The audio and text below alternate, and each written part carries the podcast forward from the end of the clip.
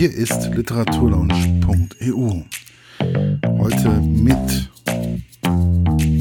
Ja, ich sitze hier gerade vor, auf der Buchmesse vor den Autoren Martina Meuth und Bernd Neuner Dudenhofer.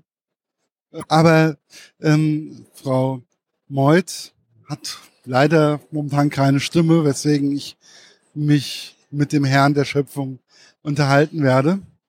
Wie kommt man prinzipiell auf die Idee, ein Buch über die Waldküche zu schreiben, über äh, bewusstes in den Wald gehen und sammeln?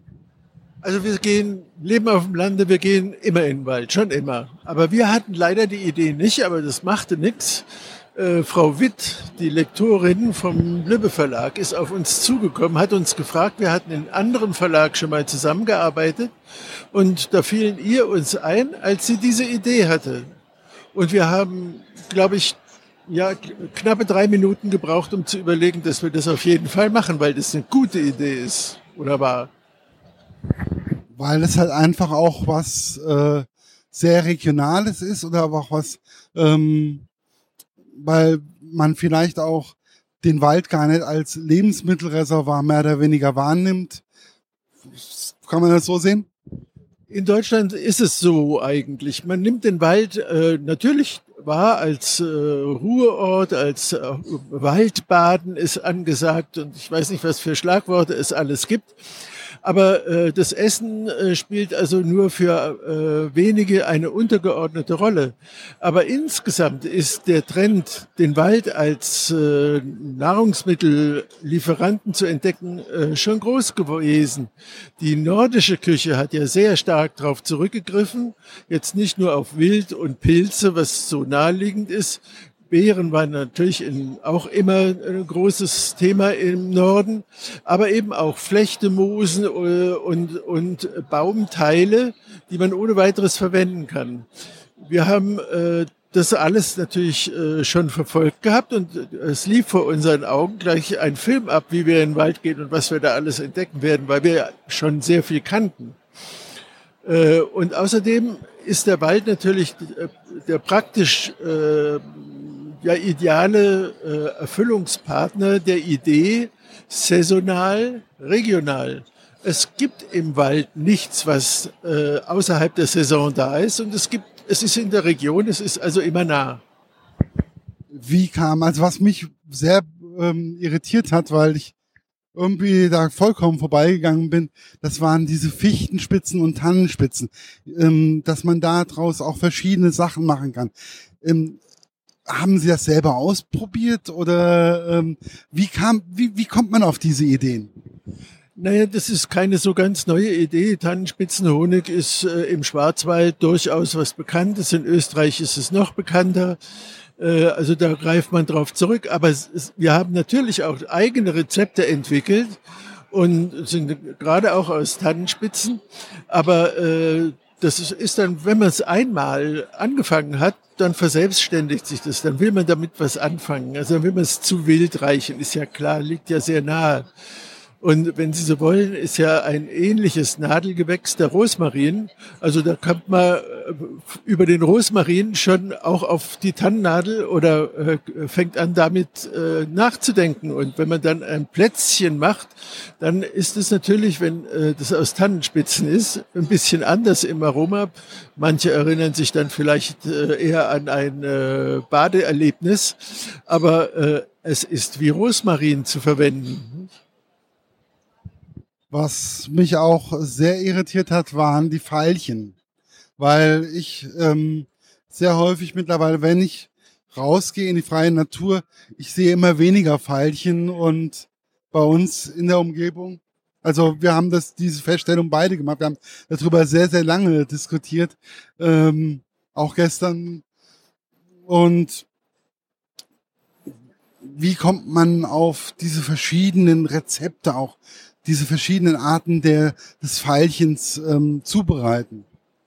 Also bei uns, in äh, unserer Region, das ist, gehört äh, von der Bodenbeschaffenheit her so zwischen Schwarzwald und Jura, also noch äh, zum Kalksteinigen.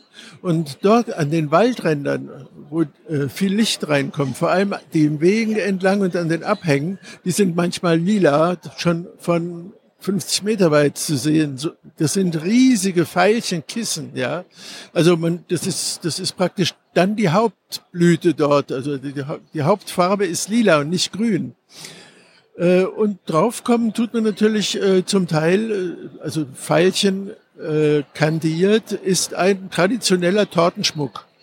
Also das, in der Konditorei wird es einfach verwendet. Bei uns in Deutschland ist man vielleicht etwas weniger damit äh, zugange als in Italien oder vor allem Frankreich. Und in Frankreich können Sie also äh, Blüten äh, kandiert ohne, oder sogar getrocknet und Salz getrocknet oder sowas kann man ohne weiteres kaufen und zum Essen verwenden. Äh, und dann äh, fängt man natürlich an, wie ziehe ich das Aroma raus? Und ein Veilchenlikör ist auch bekannt. Also dann haben wir Aufgesetzten gemacht mit einem äh, Obstschnaps. Oder ähm, man holt sich eben einen anderen Alkohol, kann man mit Gin oder mit, mit Korn machen. Aber der sollte natürlich nicht überlagernd sein, sollte so neutral wie möglich sein. Und dann kann man die Pfeilchen ausziehen und dann mit einem Zuckeransatz äh, äh, äh, wieder süß machen. Und diese Süße trägt dann auch das, äh, im, im, im reinen Alkoholauszug etwas verhaltenen äh, Aromas des Veilchen wieder zur vollen Blüte. Ähnlich haben sie es ja beim Holunder auch gemacht, wenn ich das so, den Holunder Apfelgelee, den kenne ich noch von meiner Oma sehr, sehr gut, esse ich sehr gerne. Ähm, Holunder ist sowieso für mich ähm, ein, ja, eins der schönsten, also das esse ich unwahrscheinlich gerne, egal was mit Holunder ist. Ähm, wie wichtig war es Ihnen auch so etwas also für mich ist es gang und gäbe, aber auch sowas auch nochmal mit reinzunehmen. Nee, man hat es früher, stand ja an jedem Bauernhof oder an der Scheune stand eigentlich ein Holunderstrauch, weil der aus medizinischen Gründen oder volksmedizinischen Gründen einfach nötig war. Das waren so die Blüten hat man eigentlich weniger beachtet. Aber man, sie haben ja einen tollen Duft und den Duft wollte man festhalten oder, und auch verwenden. Und das haben wir eben auch gemacht und haben das eben auch in Essig. Und äh, was haben wir denn noch alles? Die ausgebackenen Holunderblüten, das ist ja was Wunderbares. Und daraus sind wir dann auch auf die Akazien gekommen, also auf die Robinie, die auch toll schmeckt. Und ja, so geht es eben immer weiter. Also im Endeffekt hat sich das ähm, Schreiben des Buches dann teilweise auch verselbstständigt immer wieder. Und es kamen immer wieder neue Ideen, neue Pflanzen dazu. Sehe ich das so richtig oder? Ja, also erst, wir haben schon einen großen Fundus gehabt. Also vor allem auf der Seite Pilze und auch diese Holunder äh, Hollerkücher machen wir seit äh, 30 Jahren. Äh, aber äh, es kam natürlich dann Neues dazu. Man hat sich dann auch beschäftigt, manche Kräuter äh, neu entdeckt, zusätzlich entdeckt. Und äh, schon seit Jahren geht aber Martina im Frühjahr immer mit dem Korb los. Und dann weiß ich, also jetzt äh, geht die Kräutersaison wieder an. Nicht? Also da hat sie eben äh, beim Hundespaziergang gesehen, dass das jetzt alles wieder kommt und anfängt zu blühen. Und ja, dann geht's los. Was ich auch ähm, sehr spannend fand, das war der, die Stachelbeere.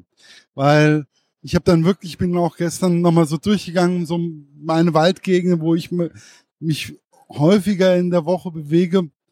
Ähm, und aber wilde Stachelbeeren, nö. Ähm, die äh, Gartenstachelbeere aus dem Garten von meinem Onkel oder von meiner Oma äh, schmeckt sehr, sehr gut. Aber dass die, dass die Stachelbeere im Wald noch wesentlich aromatischer ist, das äh, vor allen Dingen, hat, also irgendwie sehe ich die nie. Ja, es gibt nicht alles überall. Also bei uns in der Gegend gibt es wilde Stachelbeeren. Aber wenn Sie jetzt die entdecken wollen, haben Sie keine Chance, weil die haben kein einziges Blatt mehr. Die, die, die, die Stachelbeeren haben ihr Blatt im Herbst, schmeißen schon ziemlich früh weg. Die sind ja auch sehr empfindlich gegen Mehltau und Rost äh, und so weiter. Aber auch die Stachelbeeren selber sind sehr häufig mit kleinen äh, braunen Rostflecken besetzt. Kann man aber abkratzen. Äh, aber wir haben gerade dieses Jahr relativ viele gehabt und äh, das ist so, äh, im sommerlichen Morgenspaziergang waren immer fünf, sechs solche Stachelbeeren, die so nach und nach reif wurden, äh, an einem Strauch äh, meine, meine Morgenerfrischung. Wobei was mir natürlich auch, dann mal die Himbeere, die Waldhimbeere, die Walderdbeere, solche, das ist natürlich, also die kenne ich auch sehr, sehr gut. Und ich ähm, esse sie auch sehr, sehr gerne. Und ähm, das war, da waren aber auch teilweise Sachen dabei, wo ich dachte, okay, das könnte ich vielleicht auch mal probieren und einfach mal als ähm, Gedankenstütze oder als Ideenstütze. Würde man so dieses Buch auch teilweise mal bezeichnen, dass man einfach mal überlegt, ähm, ich habe das und das vielleicht und vielleicht kann ich daraus das und das machen. Einfach so als Hilfestellung. Ja, das, so haben wir das auch verstanden. Und zwar, man, man kann ja sehr schlecht allgemeine Aussagen machen. Es gibt eben Wälder, da gibt es überhaupt keine Himbeeren. Es gibt Jahre, da gibt es keine Himbeeren. Dieses Jahr zum Beispiel, also nur an ganz wenigen feuchten Stellen ein paar kleine. Es war einfach zu trocken. Äh, vor zwei Jahren hatten wir eine Brombeerschwemme. Da gab es makellose Brombeeren in Riesenmengen zu finden. Dieses Jahr praktisch null. Alle vertrocknet. Die sind gar nichts geworden. Und wenn das, äh, deswegen kann man ja nur allgemein das beschreiben und äh, das haben wir eben versucht und auch versucht, den Blick auf Dinge zu lenken, an denen man sonst achtlos vorbeigeht. Allerdings haben wir die Prämisse, wir kommen eben von der Küche, es muss gut schmecken. Und die Beeren, die man als Ersatzprodukte früher genommen hat oder was man in Hungersnöten gegessen hat, haben wir nicht alles wieder ausgegraben, weil das unserer Meinung nach kulinarisch nicht lohnt. Also Birkenrinde zu kandieren geht, aber warum sollte man das tun? Außerdem, äh, man kann ja nicht jemand dazu aufrufen, in den Wald zu gehen und Birken zu schälen oder irgendwelche Wurzeln auszugraben, denn das darf man einfach nicht. Es ist heute völlig verloren gegangen, das Gefühl dafür, was man darf und was nicht. Es gibt Anleitungen in manchen Büchern. Äh, man soll die Wurzeln ausgraben. Ja, wie komme ich dazu in einem, auf einem fremden Grundstück? Und das ist ja der Wald, den darf ich begehen, da darf ich die Früchte des Waldes sammeln, ich darf aber die Pflanzen nicht beschädigen. Äh, also ich darf das Pilzmyzel im Boden ja nicht zerstören. Ich darf den Fruchtkörper abschneiden. Ich darf die Beeren sammeln. Ich darf ein paar Blätter entnehmen. Äh, ich darf ein paar Blumen, äh, äh, Blüten pflücken, aber ich darf nicht die Wurzel nehmen. Ich darf nicht den äh, Baum, äh, die Tanne oder die Fichte rundrum sämtliche Spitzen abschneiden. Dann geht der ja auf die Dauer ein oder hat auf jeden Fall Wachstumsstörungen. Und ich darf auch nicht äh, bei einem Walnussbaum, der in dem Wald steht oder am Waldrand steht, die Nüsse sammeln. Ich darf die Früchte des Waldes ernten, aber die Nutzpflanzen, die im Wald stehen, die äh, wirtschaftlich genutzt werden können. Auch äh, Esskastanien beispielsweise in der Pfalz, die Esskastanienwälder, da darf ich nicht einfach reingehen und die Esskastanien sammeln. Die gehören dem Waldbesitzer. Was ich auch sehr interessant fand als Hesse, ähm, das war dann auf einmal der Speierling, den Sie da erwähnt hatten. Ähm, gut, für uns ähm, ist es ja, wie Sie auch reingeschrieben haben, im Apfelwein, aber ähm, dass man den auch so noch für viele andere Sachen benutzen kann, haben Sie ja dann auch erwähnt. Ähm, wie kommt man auf diese, wie kamen Sie auf diese Idee, gerade auf, für die für uns normale Pflanze? Also wir haben ja auch ein Apfelgut und aus diesem Apfelgut stellen wir Apfelwein, Apfelperlwein, Cidre und Apfelschaumwein her. Und selbstverständlich äh, bin ich da auch schon lange mit vertraut, dass es den Speierling gibt und dass der zur Klärung und zum geschmacksgebenden Element im Apfelwein eine Rolle spielt. Vor allem aber eben äh, durch seine Gerbsäure zu einer besseren Klärung führt. Wie ist es eigentlich, wenn Sie ähm, zu Hause Sachen ausprobieren? Ähm, in dem Buch werden ja viele Rezepte, die ich so nicht auf dem Schirm hatte, ähm, einfach aufgezeigt. Und ich denke mir, das muss man ja auch erstmal ausprobieren. Wie ist es eigentlich, da die richtigen Geschmacksknospen oder für einen selber das richtige ähm, Rezept rauszufinden? Wie ist das für Sie? Ja, wir haben ja inzwischen mehr als 70 Bücher äh, über Kochen veröffentlicht. Äh, das ist, deswegen haben wir mit den Dingen, die essbar sind, viel Erfahrung und können uns einiges vorstellen. Und wenn man in den Wald geht und findet Pilze oder man kriegt Pilze gebracht, dann äh, wird ja damit was angestellt. Und jetzt gucken wir, was sonst im Garten da ist, welche Jahreszeit es ist, was man alles zur Verfügung hat, was im Kühlschrank ist und daraus macht man was zu essen. Und wenn das gut geht, dann lohnt sich darüber nachzudenken und dann gibt's ein Rezept wo wir bei Pilzen, wir hatten gestern dann auch bei der Heimfahrt, wir haben uns lange darüber auch unterhalten, dass wir diskutieren dann auch über bestimmte Sachen. Wir haben gesagt gehabt, beim Pilzen würde ich sagen, vielleicht sollte man sich erstmal erklären lassen von jemandem, der sich bei den Pilzen auskennt, anhand eines Buches ähm, den richtigen essbaren Pilz rauszufinden, empfinde ich immer als ziemlich schwierig. Wie sehen Sie das? Naja, man äh, soll nicht als Städter einfach ungeschimmert äh, und ohne eine Ahnung in den Wald gehen und alles abpflücken, was man äh, gerade findet. Es gibt ja solche Leute. Ähm, wer so dumm ist, der darf von mir aus einen Knollenblätterpilz finden und dann ist die Dummhaus aus der Welt. Aber äh, ansonsten äh, kann man ja die Pilze, die wir beschreiben und die wir auch Abbildungen haben, schon einigermaßen bestimmen. Aber jeder sollte wirklich nur die Pilze sammeln, die er kennt und alles andere stehen lassen.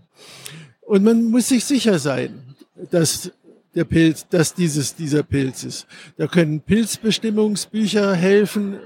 Äh, wenn man damit anfängt, dann ist es aber auch schwierig, weil man wird ja zum Teil darauf gelenkt, also dass man, äh, wie die Lamellen angewachsen sind oder wie die Sporen aussehen. Äh, wenn man solche Dinge braucht, um einen Pilz zu identifizieren, dann sollte man die Finger davon lassen. Äh, aber wir haben ja nur die gängigsten Varianten ohnehin aufgezählt. Und bei denen wo noch eine leichte Verwechslungsgefahr äh, besteht, darauf hingewiesen, welche das sein könnte. Wobei, was mir auch aufgefallen ist, es waren ähm, viele Sachen aus dem Wald, waren auch teilweise Ergänzungen für das, was man gerade im Kühlschrank hat.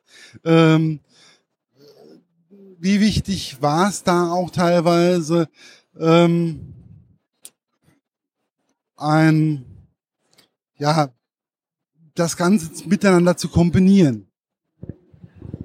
Naja, ich, ich sage ja, ähm, eine gute Küche verwertet alles, was es gibt. Äh, wenn man jetzt was aus dem Wald hat und noch nicht die Erfahrung hat, wozu das passen könnte, dann muss man da eben mal ein bisschen auf dem Blatt rumkauen und sich dann überlegen, was könnte da passen. Dann kann man in den Kühlschrank gehen und gucken, was ist da. Oder man geht dann in den Kühlschrank, äh, kaut auf dem Blättchen rum und guckt, äh, habe ich Lust, das mit dem zu äh, kombinieren. Beispielsweise kann man auch Dinge kombinieren, ohne jegliches weitere Nachdenken, weil es gibt keine Pilze, die nicht im Rührei gut schmecken. Also das ist äh, ganz einfach. Oder man, äh, man kann alle Pilze eigentlich in der Sahnesoße machen. Dass ein Parasol besser schmeckt, wenn er nicht in der Sahnesoße ist, sondern wenn er gebraten ist. Das, darauf weisen wir dann hin. Das ist unsere Erfahrung. Da brauchen Sie dann aber auch nicht viel mehr. Das ist ja wunderbar, äh, wo Sie ein bisschen mehr mit äh, anderen Zutaten arbeiten. Da gehört vielleicht ein bisschen kulinarische Fantasie dazu. Die haben wir, da haben wir die Rezepte gemacht und dann hoffen wir, dass die Leser darauf zurückgreifen und sie verwenden. Also einfach mal ein bisschen probieren, einfach ein bisschen versuchen und einfach auch mal den Mut haben, mal was anderes zu probieren. Ist, ist das so ein ja, Grundrezept mehr oder weniger für Ihre eigene Küche? Naja, Grundrezepte äh, gibt es natürlich, aber ansonsten für, für alle speziellen Dinge, also für ganz besondere Pilze, lohnt es sich, sich natürlich an unsere Rezepte zu halten. Aber äh, wir haben ein Grundrezept aus der provenzalischen Küche eigentlich übernommen und auf alle äh, Pilze übertragen und fast alle gehen damit. Äh, also den Pilz putzen, möglichst nicht waschen, wenn es nicht nötig ist, in äh, Scheibchen schneiden und trocken in der Pfanne anbraten, ohne was. Also einfach ganz trocken. Eventuell salzen, damit sie ein bisschen Wasser abgeben. Und wenn sie in der Hitze sind, geben sie normalerweise Wasser ab. Und je mehr es vorher geregnet hat, je feuchter sind, desto mehr. Und erst wenn dieses Wasser verdampft ist, ein bisschen Öl dran gießen oder äh, auch Butter dran geben. Äh, wir haben es mit Olivenöl gemacht und dann äh, vielleicht eine Hauch Knoblauch als Würze, eventuell ein ganz kleines bisschen Schalotte und ein bisschen äh, Petersilie. Pfeffer, Salz, das ist alles. Und fast alle Pilze schmecken so ausgezeichnet. Ja, dann würde ich sagen, ich bin auf jeden Fall gespannt. Wir werden es noch ein bisschen antesten, das äh, Buch. Und ähm, ich finde auf jeden Fall, dass es eine interessante, ein interessanter Ansatz ist und ruhig können da noch ein paar andere Sachen dazukommen. Und ich bedanke mich. Ich glaube, es macht auch Spaß, es einfach zu lesen. Viele unserer ersten Leser haben uns gesagt, sie haben die ganze Nacht nicht geschlafen oder bis spät in die Nacht gelesen, weil es so spannend ist, was wir da erzählen über den Wald und was, sie, was man findet und wie man es findet und worauf man achten muss. Wäre einfach eine interessante Lektüre und das freut uns natürlich besonders. Ja, einfach den Wald, der uns umgibt. Wir sind ja ein sehr waldreiches Land, immer noch. Ähm, einfach mal ganz anders da betrachten und erstmal als Buch und dann nochmal mit offenen Augen durch den Wald gehen. So würde ich sehen. Danke für das schöne Gespräch. Das war's für heute. Bis bald bei der literaturlaunch.eu. Euer Markus.